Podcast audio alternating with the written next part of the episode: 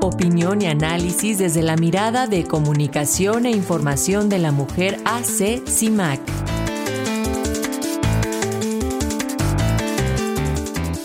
Bueno, en otros temas, la Oficina de Defensoría de los Derechos de la Infancia alertó de un aumento en los casos de abuso sexual en escuelas públicas y privadas de nuestro país. Entre los principales grupos vulnerables se ubican niños y niñas de entre 3 a 6 años. Además, se identificó que el encubrimiento de estos hechos por parte del propio personal escolar representa el mayor obstáculo hacia un camino de justicia después de que los crímenes fueron perpetrados. Sobre estos temas tenemos el comentario de Lucía Lagunes, directora de Comunicación e Información de la Mujer, Asociación Civil, CIMAC. Adelante, Lucía, muy buen día, te escuchamos. Muy buenos días, Alexia, Francisco, pues como siempre un gusto estar aquí. Y sí, efectivamente,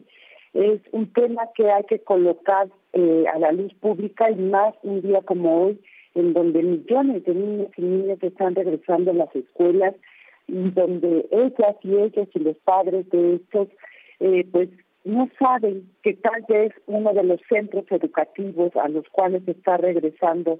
su hija, su hijo, pues es un verdadero peligro. Especialmente porque aun cuando las autoridades educativas, ya lo decían ustedes en, la introducción, aun cuando las eh, autoridades educativas,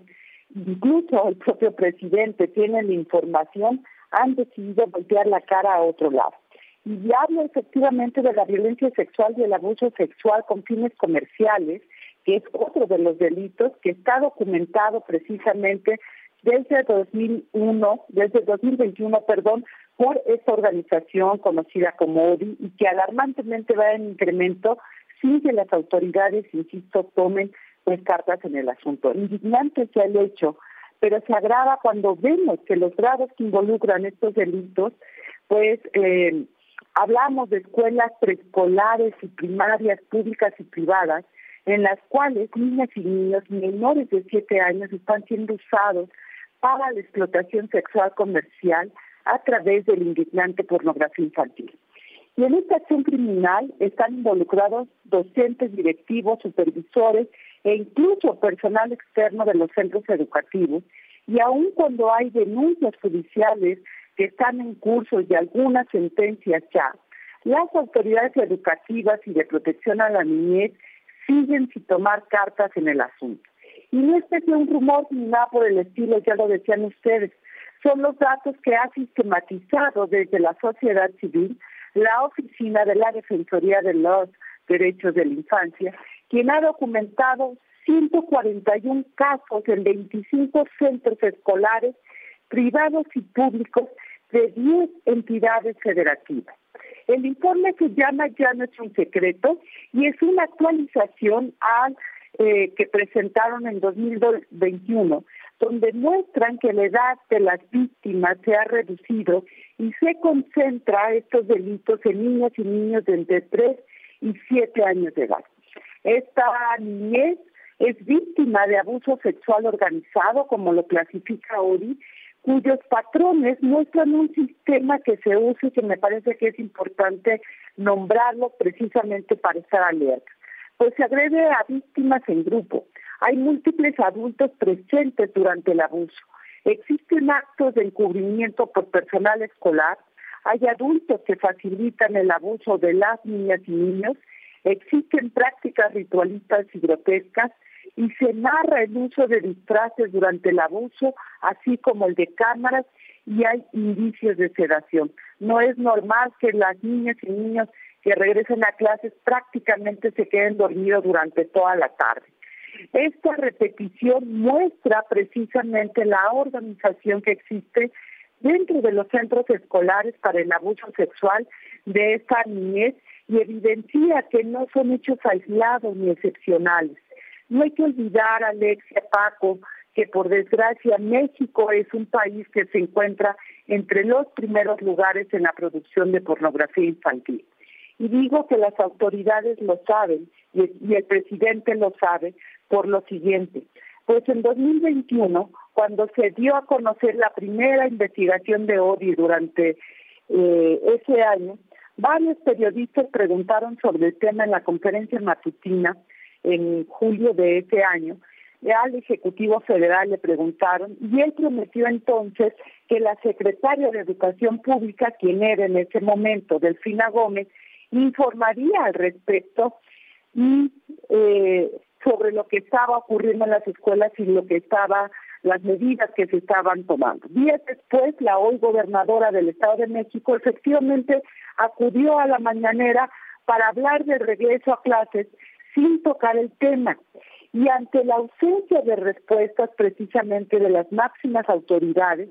las y los periodistas siguieron insistiendo y finalmente en una mañanera tuvieron la respuesta presidencial de que las investigaciones judiciales que se estaban llevando a cabo serían expeditas, como si él fuera el fiscal general, pero nada se dijo de la política de protección a la niñez que sí le compete al Ejecutivo Federal. Y buscan finalmente dejar pasar el tiempo para que se olvide el tema y por ello es tan importante traerlo a la memoria y traerlo al escenario público porque esta irresponsabilidad gubernamental tiene efectos en la búsqueda de justicia, pero tiene efectos también en la vida cotidiana de las niñas y niños que están viviendo esta situación porque hoy están regresando a clases y tal vez en esa escuela sigan las mismas situaciones que no se han atendido y sigan los agresores ahí en esos centros escolares qué clases de país le hemos construido a estas niñas y niños que están pasando por esto sin que las autoridades reaccionen y cumplan su deber de garantizar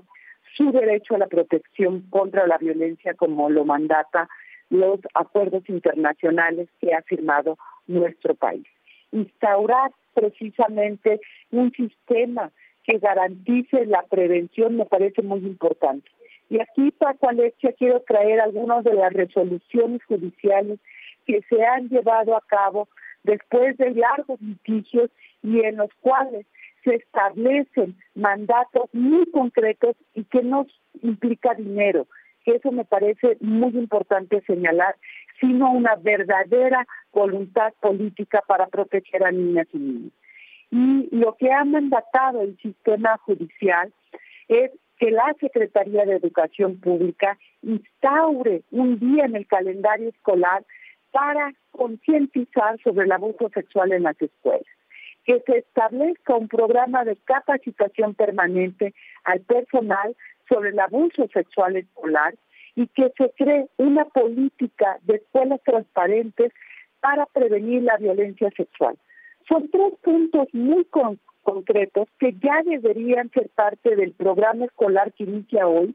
y que, insisto, no cuesta dinero, sino que implica un verdadero compromiso de las autoridades para construir el camino y proteger a la niñez de esta terrible situación, mi querido Paco, mi querida Alexia, porque seguir volteando la cara a otro lado deja en defensión a miles de niñas y niños en nuestro país. Gracias por este comentario y por esta información que dejas en la mesa, Lucía Lagunes. Un abrazo para ti y las compañeras de CIMAC. Hasta pronto.